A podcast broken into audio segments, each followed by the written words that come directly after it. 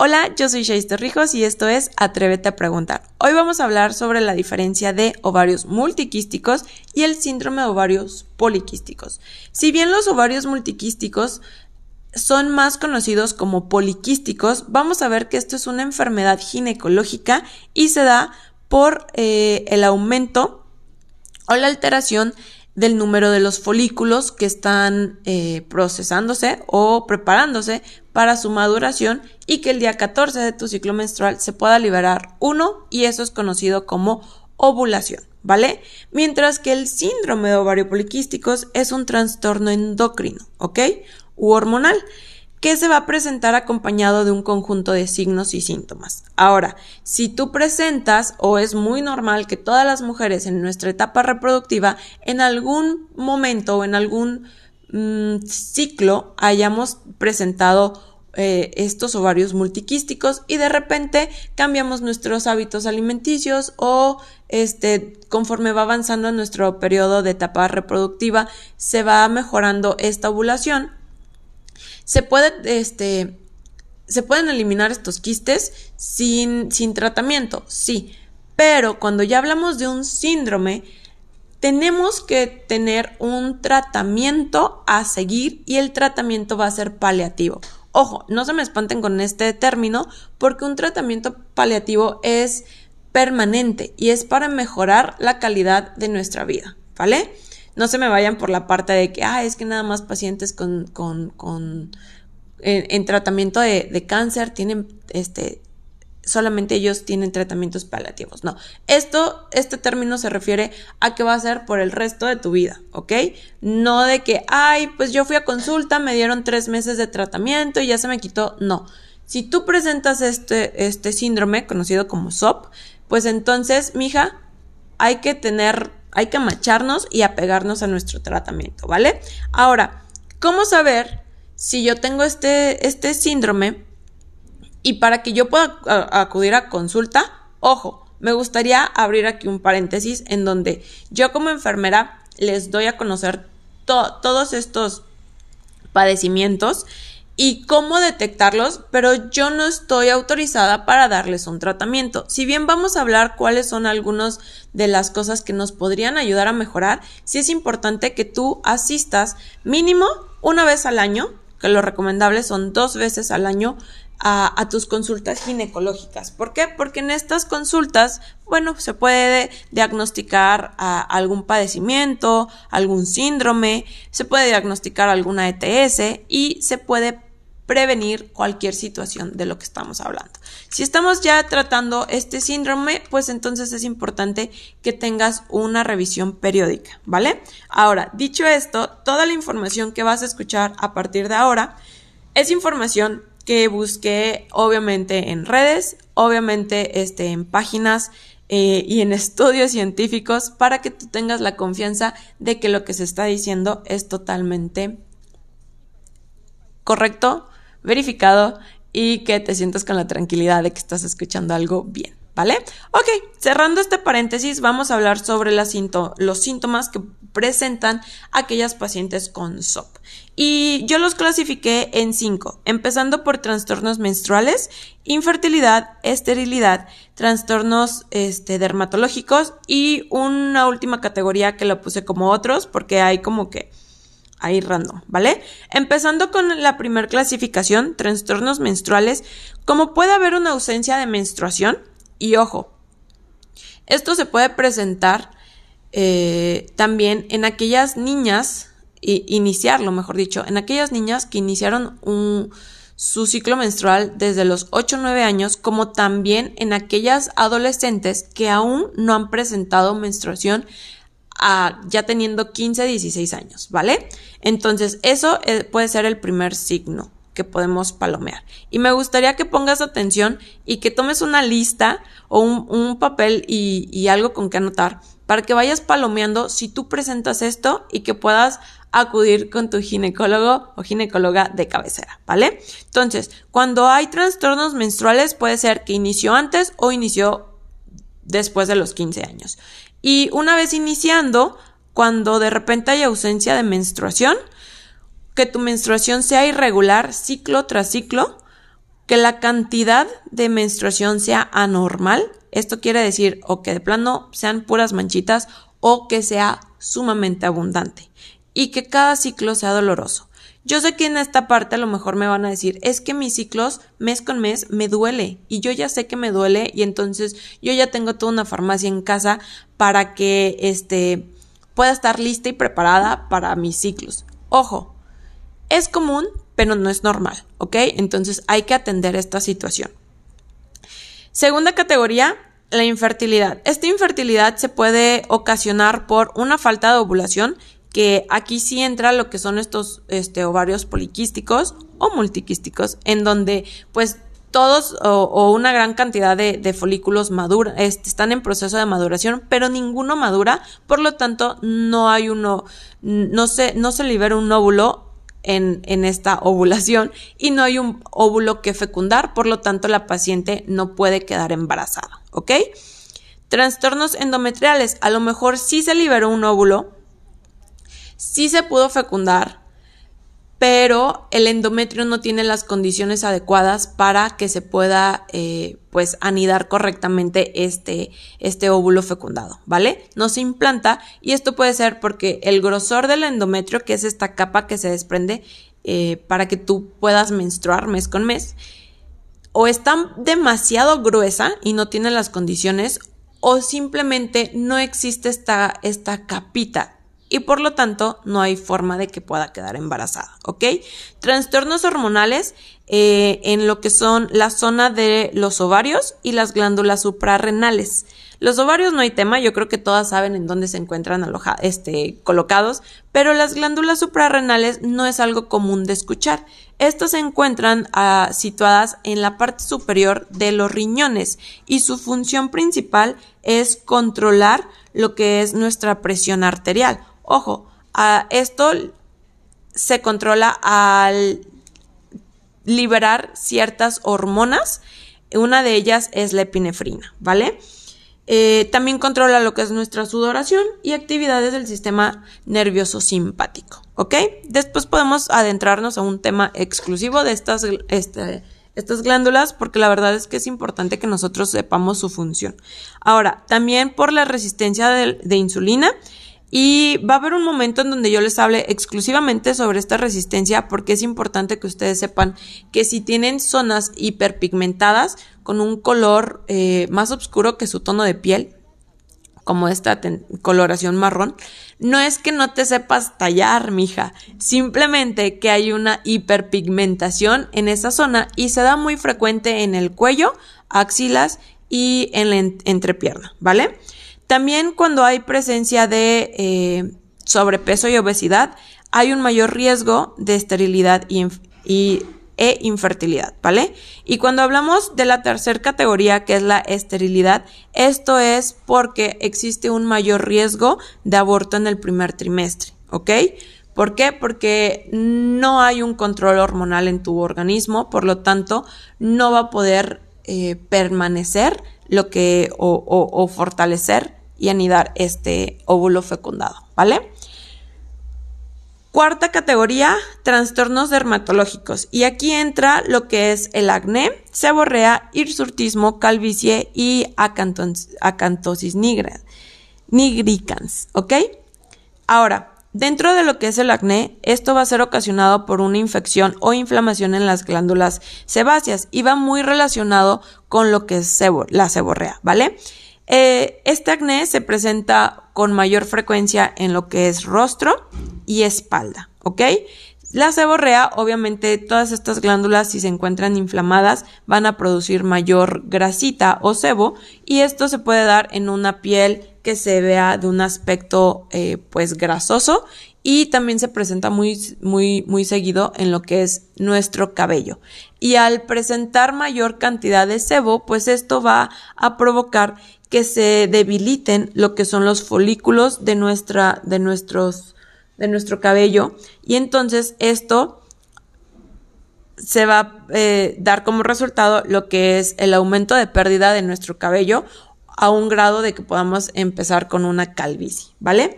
Pero también tenemos la otra parte en donde también se puede presentar lo que es el hirsutismo, que es el aumento de vello, pero desafortunadamente no se aumenta en lo que es nuestro, nuestro, en nuestra cabeza, sino este aumento de vello se va a presentar en rostro, como patillas, bigote, barba, en los brazos, en nuestro abdomen y este abdomen, piernas y también en nuestro área de eh, zona genital, ¿ok?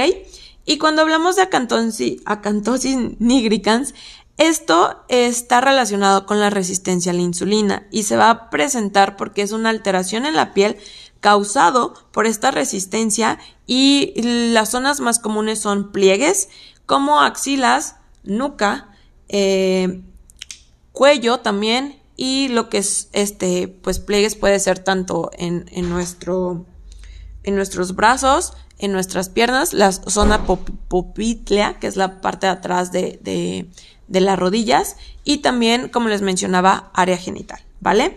Este acantosis nigricans eh, no es exclusivo de mujeres, también se puede presentar en hombres y esto es porque hay resistencia a la insulina, ¿vale?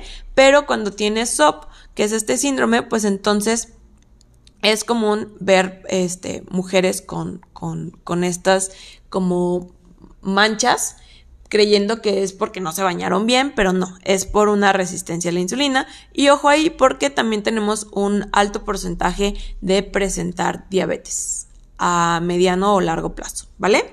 En la última categoría, que la puse como otros, es porque podemos presentar disfunción tiroidea y esto es muy frecuente cuando tenemos hipotiroidismo, ¿ok?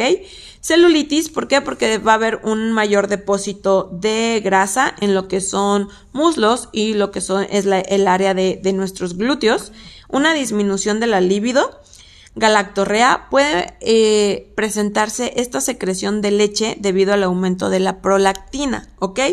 Cuando vamos a nuestras revisiones ginecológicas, en, si, nuestro gineco sospecha que presentamos este, este síndrome, es muy probable que nos mande estudios de laboratorio como el perfil tiroideo. Y en este perfil nos van a medir lo que es esta hormona, que es la prolactina, que eh, cuando estamos embarazadas, debe de presentarse un aumento de prolactina, pero en condiciones normales esta hormona no tiene por qué estar alterada, ¿ok? Esta hormona es la que se encarga de la, eh, de la producción de leche materna, del aumento de nuestros, de nuestros senos, ¿por qué? Porque se tienen que aumentar para poder alojar toda esta cantidad de leche. Pero si la tenemos elevada y no estamos embarazadas o lactando, pues entonces por ahí hay una situación que controlar y es muy probable que esté alterada porque presentamos este síndrome. ¿Ok? Mm, mastodinia e ingurgitación mamaria. Esto es cuando tenemos sensibilidad de nuestros senos. De repente, cada ciclo menstrual decimos, hoy es que no tolero ni siquiera el bra, entonces ahora opté por usar puro top o puro bralette y, e incluso el rosa de la, de la ropa me es muy incómodo. Ojo, porque tal vez estos, si es una vez, este, un ciclo en, en un año o dos, mm, a lo mejor fue como esa alteración hormonal pasajera. Pero si cada ciclo menstrual tú estás con esta, con esta sintomatología, pues entonces sí es importante que te revises, ¿vale? Polifagia, que es el exceso de apetito. Cuando nosotros presentamos este, este síndrome, recuerden que va a haber una alteración en todo nuestro organismo, por lo tanto, eh, puede haber presencia de estrés, que es muy común ya en estos, en, estos días. Y el estrés va a liberar una hormona que se llama cortisol. Y el cortisol viene y nos chinga a todos porque como nos puede alterar nuestros niveles de glucosa y al tener mayor glucosa en nuestro organismo, pues entonces nuestro páncreas va a generar mayor cantidad de insulina. Y de repente va a haber una falla en la Matrix porque al haber bastante insulina, de repente la célula se va a poner toda roñosa y va a decir, ah, no, hay mucha glucosa y no me la quiero comer. Entonces, pues la insulina va a estar ahí como insistiéndole, oye, célula, por favor, recibe esta glucosa porque la necesitas, la necesitas para vivir. Y las células van a decir, mm, mm, no quiero, no quiero. Y van a estar así como células tóxicas en ese plan de que no quieren recibir la, glucosa, por lo tanto tu cuerpo va a a, producir mayor cantidad de adipocitos, que es la grasa, ¿Por qué? Porque va a decir, esta morra de repente no recibe bien la glucosa y como, como, como mecanismo de defensa, pues entonces voy a producir más grasa. ¿Para qué? Para que entonces, si, si no tengo la suficiente glucosa, mínimo tengo energía de estos tejidos adiposos estancados, ¿vale? Y entonces, de repente es como, te vas a dar cuenta que una chica con SOP es una, es una chica con sobrepeso u obesidad, con, con Cualquiera de estas alteraciones eh, por lo regular sufren la mayoría de, estas, de esta sintomatología y entonces es como un círculo tóxico vicioso al cual nos seguimos apegando. ¿Tiene solución? Sí. ¿Cómo lo voy a hacer? A través de cambio de hábitos, los cuales ahorita vamos a escuchar, ¿vale? Y último punto es el dolor de cabeza. Cuando hay una alteración en nuestro cuerpo, obviamente va, vamos a presentar dolor de cabeza. ¿Por qué? Porque esto nos va a decir que tenemos una situación alarmante y esto va a ser como un foco rojo que nos va a ayudar a detectar y que tengamos que asistir a consulta, ¿vale? Ahora, ¿cómo, cómo sé que, que después de toda esta sintomatología, si yo ya tengo más de dos, hay que revisarme, ¿sale? Ahora, ¿cuándo se, se manifiestan estos primeros signos y síntomas? Bueno, como yo les mencionaba hace ratito, se van a presentar ya sea si, si tú cuando eras niña o si tú tienes una, un familiar de 8 o 9 años que ya inició con su periodo menstrual, sí o sí esa niña va a presentar alteraciones y es muy probable que también presente este síndrome. Ojo, les comentaba hace rato que si tienen más de 15 años y no han presentado este su menstruación, por ahí también hay un alto porcentaje de que se presente este, este síndrome, a pesar de que no esté menstruando, ¿ok? Porque recuerdan que dentro de los trastornos menstruales es la ausencia de menstruación, no menstrua, pero está teniendo una revolución hormonal en su, en su, en su cuerpo, ¿vale? Ahora, recuerden que cuando hay un, un, aumento de estrógenos, esto puede derivarse porque hay una gran cantidad de producción de hormona masculina, que, que, es la testosterona, y sí, también nosotras como mujeres tenemos un porcentaje de, testosterona, pero cuando empieza a sobrepasarse los niveles normales en nosotras, pues entonces esta testosterona se va a convertir en estrógenos, ¿ok? Y recuerden mucho eh, eh, estas hormonas porque pues nuestro cuerpo se rige por, por, ambas, ¿no? ¿Por qué? Porque si eres mujer debes de tener estrógenos y progesterona, si eres hombre debes de tener testosterona, pero también nosotras como mujeres tenemos una pequeña cantidad, así como los hombres también tienen una pequeña cantidad de estrógenos, ¿ok? Ahora, eh, dentro de las causas del por qué yo presento este SOP o, o esta, estos ovarios multiquísticos, me gustaría hablarles un poquito de, ambos, ¿vale? Dentro de, los ovarios multiquísticos puede deberse a un trastorno cuando nuestra, estos se llaman trastornos ambientales, que no tienen nada que ver con nosotros, sino con el entorno en el que, en el que nacimos, crecimos y nos desarrollamos, ¿ok?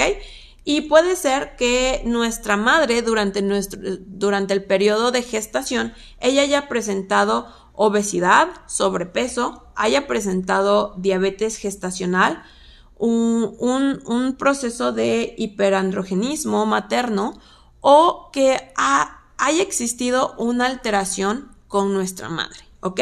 Ojo, no es para que le eches la culpa, es simplemente a lo mejor ni siquiera ella sabía que presentaba este síndrome y no los heredó, ¿sale? Y ahí viene la segunda causa, genético.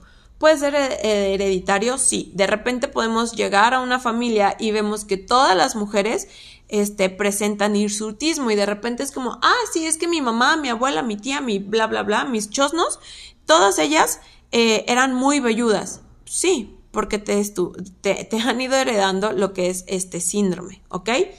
No es que mi mamá nunca tuvo ningún trastorno, este, eh, pues ovulatorio, ni menstrual, ni nadie. Entonces, qué padre. ¿Por qué? Porque recuerdan que también esto influye. Pero si sí lo hubo, es importante que tú cortes esa cadenita para que te atiendas y que tus hijos no traigan esa carga genética, ¿vale? O este otro, e, esto, estas dos causas las comparten tanto los ovarios multiquísticos como el síndrome, ¿ok? Al igual que las alteraciones en la formación de folículos y la ovulación, que ya lo tratamos. ¿Qué quiere decir? Que empieza el proceso de maduración de muchos folículos, al final ninguno se madura, por lo tanto no hay ovulación, ¿ok? ¿Se puede dar en cualquier momento de nuestra vida reproductiva? Sí, cuando solamente son ovarios multiquísticos, al siguiente ciclo esto se regula, pero cuando ya es un síndrome hay que tratarlo, ¿ok? Y a partir de aquí sí les voy a hablar exclusivamente sobre lo que son este, del síndrome, que son este, causas endocrinas y metabólicas, ¿vale? De, bueno, este, las endocrinas van a abarcar lo metabólico, ovarios y glándulas suprarrenales y lo neuroendocrino, ¿vale? Empezando por este neuroendocrino, es un trastorno en la producción, perdón, en la producción de hormonas hipofisiarias. Y recuerden que dentro de nuestro ciclo menstrual eh, hay todo un proceso para llegar a la menstruación. Y esto se va a iniciar en lo que es nuestra hipófisis, mandando una señal de que se debe de activar las hormonas luteinizante y las folículo estimulante, ¿ok? Entonces, cuando hablamos de esta folículo estimulante es si, si lo relacionamos con que hay una alteración en la formación de folículos es porque a lo mejor esta hormona folículo estimulante no está mandando la cantidad adecuada para que realmente se, se, se madure, ¿ok?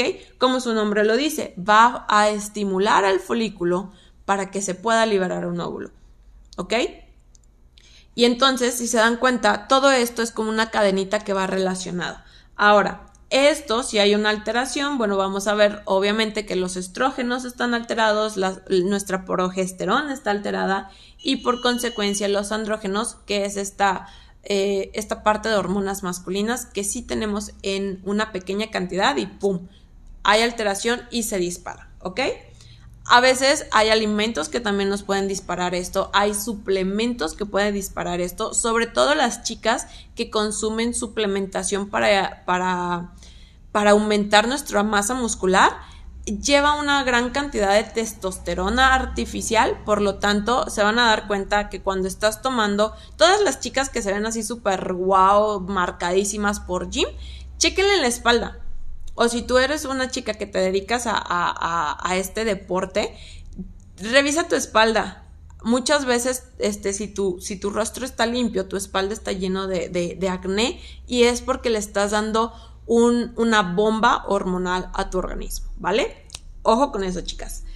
Alteración ovárica y suprarrenal, bueno, es el aumento en la producción de andrógenos, ocasionando una formación anormal de los folículos ah, y alterando la ovulación. Ya se los mencioné hace ratito, simplemente estas, estas glándulas suprarrenales pues también producen hormonas, por lo tanto, si no hay una regulación, vamos a tener que hay unas que, que, que al, al haber una presencia aumentada, pues te van a generar pues una consecuencia podría ser que mayor testosterona, mayor vello, mayor acné.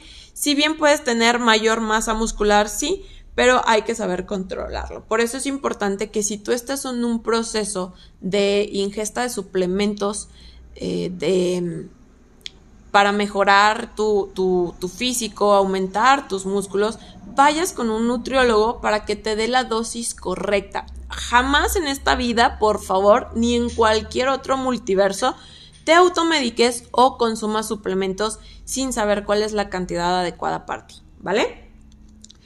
Dentro de esta eh, causa endocrina también tenemos los metabólicos, que es la mayor secreción de insulina, lo cual va a ocasionar una mayor cantidad y actividad de los andrógenos. si ustedes revisan, este, yo sé que a, lo mejor ahora van a ir por la vida así checando si tienen acantosis nigricans, este, o si la persona tiene este, resistencia a la insulina. yo sé, los estoy convirtiendo un poco como yo.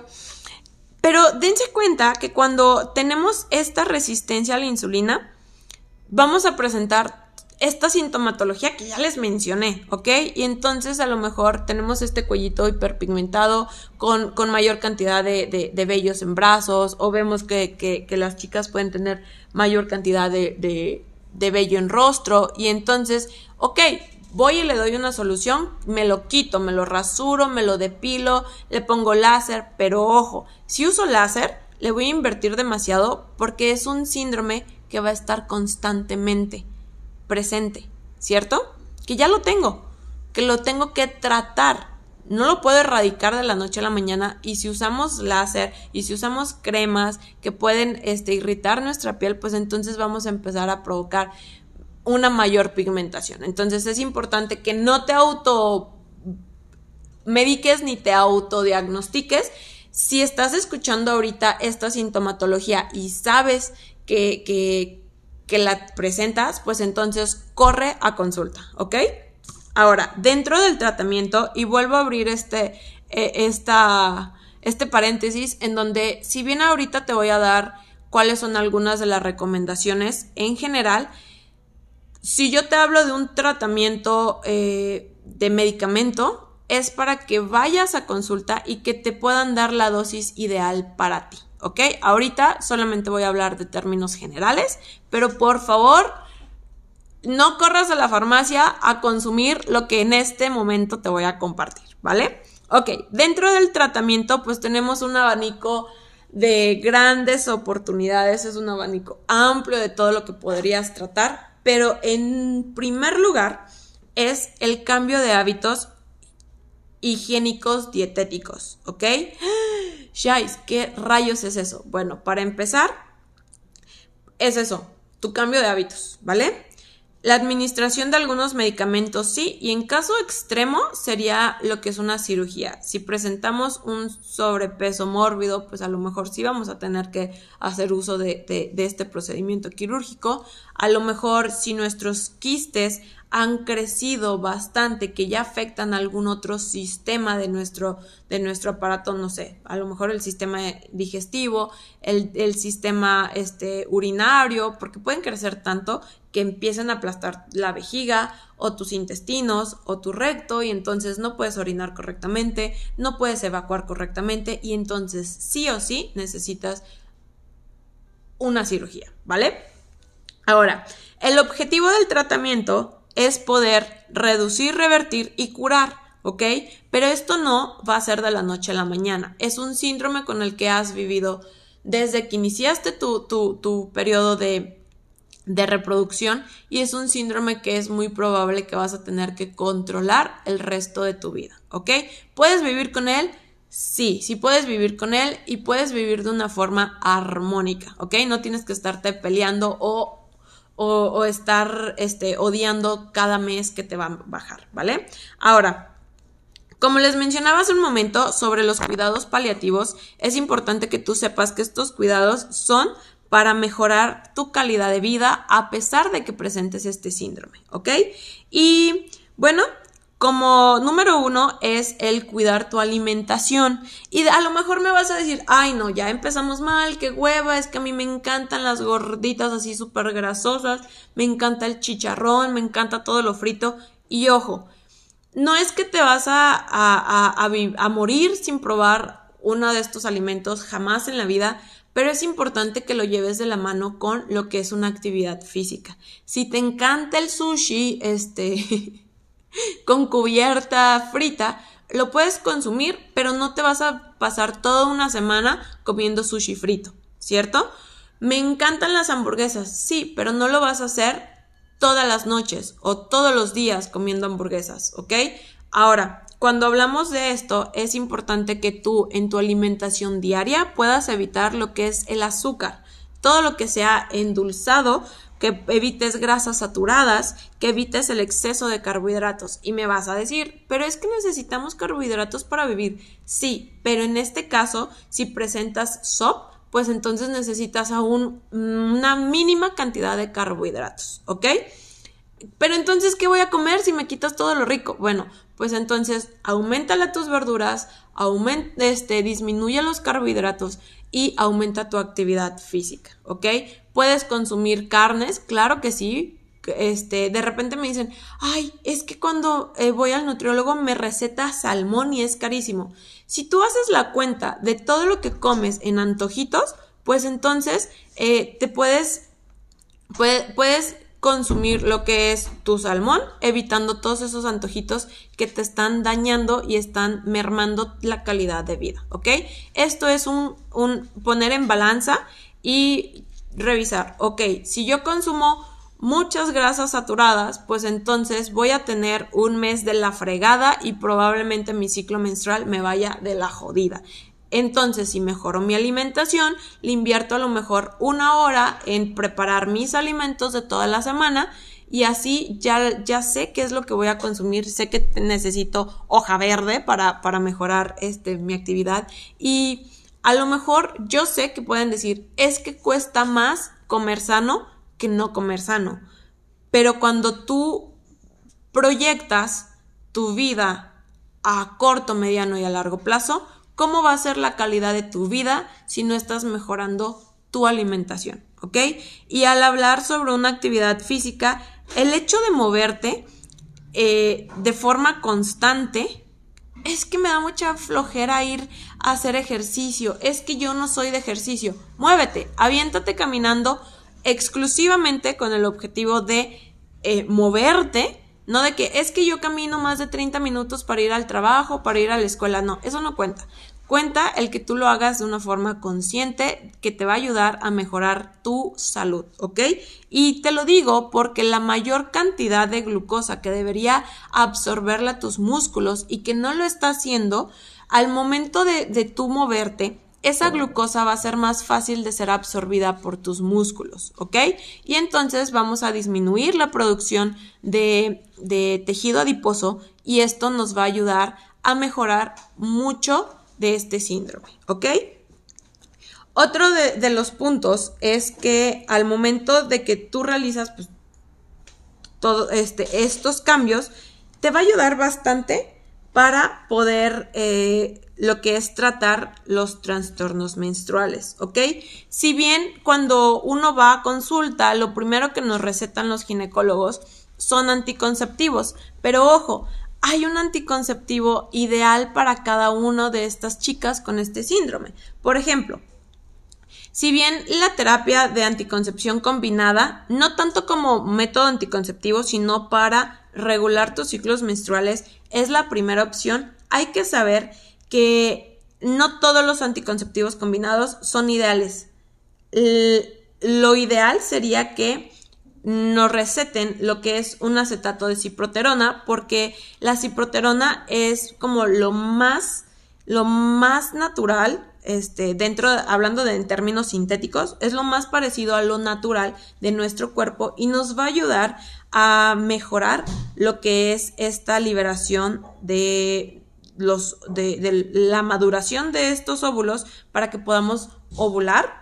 Y entonces también nos va a mejorar lo que es nuestra nuestro ciclo menstrual, así como también va, es, es un androgénico bastante poderoso que nos va a ayudar a disminuir esta sintomatología o signos de este trastorno. Por ejemplo, algo que se ve mm, muy, muy, muy marcado es que cuando eh, consumimos este acetato de ciproterona, el hirsutismo disminuye.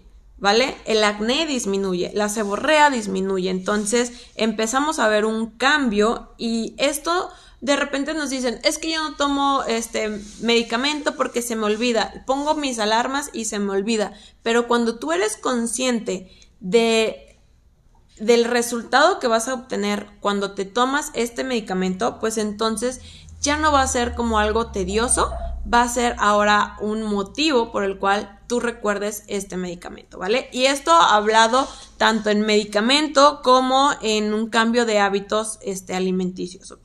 Es que a mí me gusta mucho el refresco, sí, pero tiene un alto porcentaje de glucosa. ¿sale? De, de, azúcar que se va a convertir en fructosa dentro de tu cuerpo y entonces eso te va a alterar tu ciclo menstrual.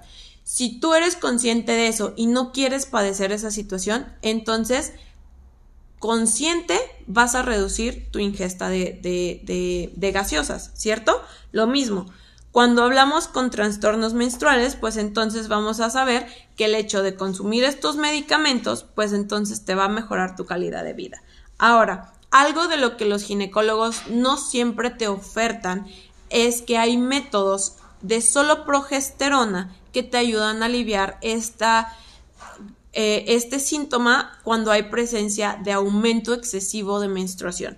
Y muchas veces no lo mencionan porque hay mujeres que tienen, incluso personal de salud, que tienen mitos con respecto a métodos intrauterinos. Si tú a lo mejor tu sintomatología no es tan eh, grave, que nada más tengas este dos, tres síntomas, pero dentro de estos tu menstruación sea sumamente abundante, uno de los tratamientos ideales para ti sería un intrauterino medicado.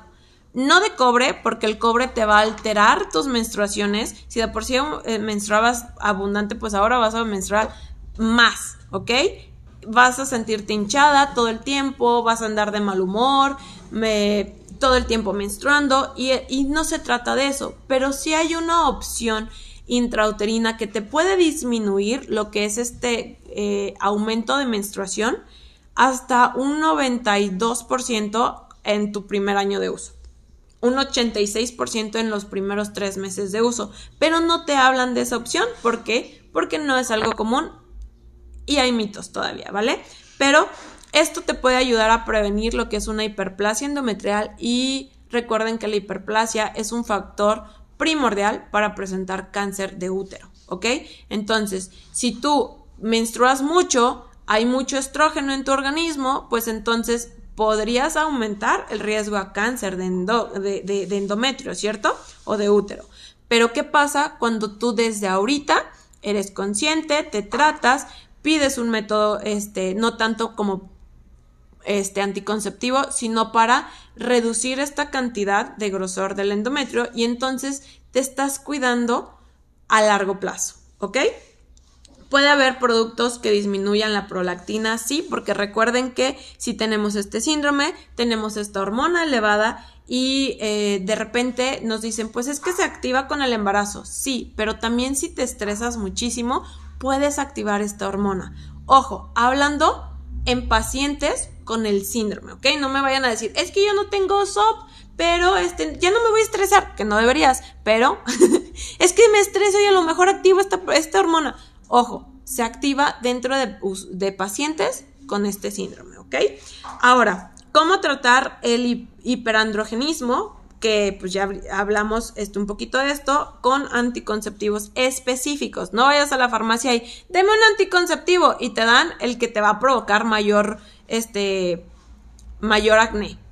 ¿Sale? ¿Por qué? Porque hay métodos combinados que tienen mayor cantidad de estrógenos que progestinas y entonces vas y te das en toda la torre, ¿ok? Es importante que cuando hagan tu historia clínica con tu ginecólogo o ginecóloga sepan cuál sería el, anticonceptivo combinado ideal para ti. Y nuevamente, la recomendación es el acetato de ciproterona con algún otro estradiol. Que, ojo, no corras a la farmacia a comprártelo. Ve y solamente coméntale a tu gineco, ¿vale? Y pues obviamente va a disminuir tu acné, tu hirsutismo y tu seborrea. La infertilidad la tratamos como hay medicamentos que ayudan a inducir lo que es la ovulación, ¿sale? Estos medicamentos pueden ir desde un costo genérico de 190 pesos hasta 1590 pesos, ¿ok? Es por ello que no vayas nada más a la farmacia, deme, deme una, este, carvegolina porque quiero empezar a ovular ahorita, en caliente. No, necesitas una receta, necesitas un diagnóstico, para que el médico ahora sí pueda saber cuál es el indicado para ti. ¿Por qué? hay, hay, hay, hay dos tipos de, de oh, hay muchísimos medicamentos, ¿no? Los más comunes es el que te acabo de mencionar y clomifeno, pero ¿qué tal y si tú vas y resulta que tu problema no era de ovulación? A lo mejor tu problema es endometrial y empiezas a, ovular como loca, pero no va a haber retención de ese embarazo. ¿Por qué? Porque entonces no era por ahí el problema, ¿sale? Ahora, ¿cómo, este, ¿cómo tratamos la resistencia a la insulina? Primer paso es el controlar tu peso.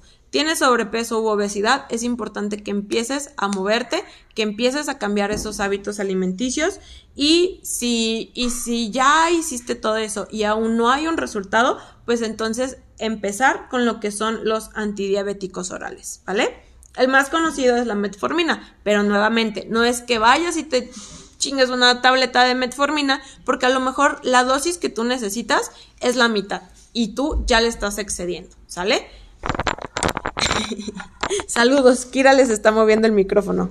¿Cómo tratar la, este, la hiperplasia endometrial? Va muy relacionado con lo que les compartí con respecto a este, estos métodos que son intrauterinos y liberan una hormona. Ojo, sería lo ideal para, un, para la planificación familiar. ¿Por qué? Porque es un método que es local, ¿sale? Es un método local, por lo tanto, no vas a presentar esa sintomatología tan drástica en comparación con cualquier otro método combinado, ya sea dérmico, oral, este, inyectable, ¿vale? Eh, es, es, uno de los métodos más nobles, pero menos utilizados por todos los métodos que, que existen, ¿sale?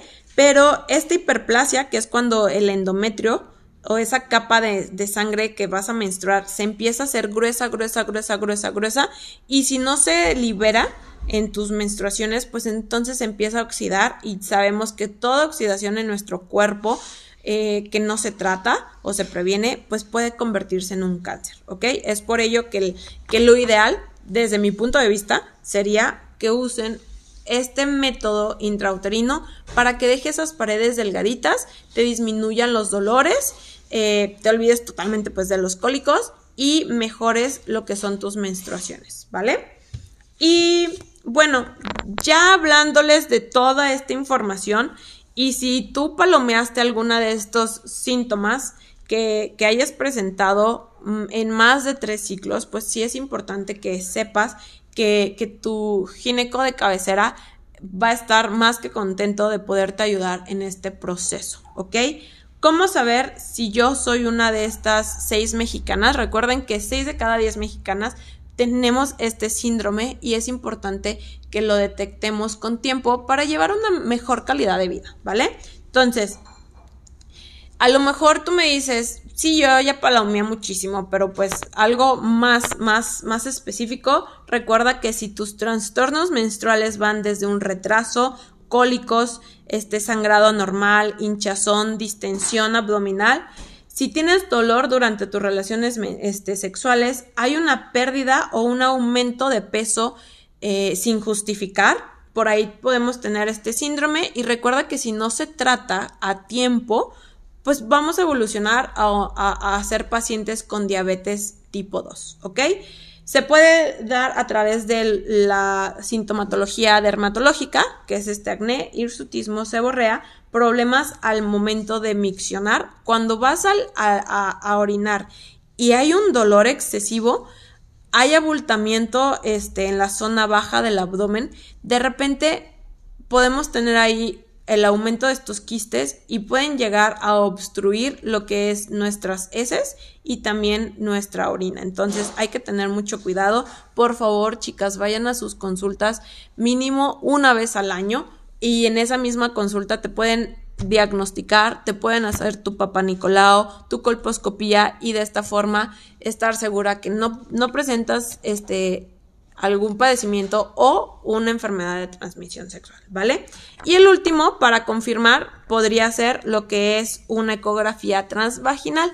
Si tus, si tus quistes son muy pequeñitos, pues es transvaginal. Si tus quistes ya están muy grandes, a través de una ecografía abdominal se van a visualizar muy bien, ¿vale? Entonces, espero te haya gustado este, este nuevo podcast. Si te gustó, compártelo dale like, déjame tu comentario eh, ya sea en Instagram, ya sea también este, aquí. Deja tu reseña si te gustó, si no te gustó.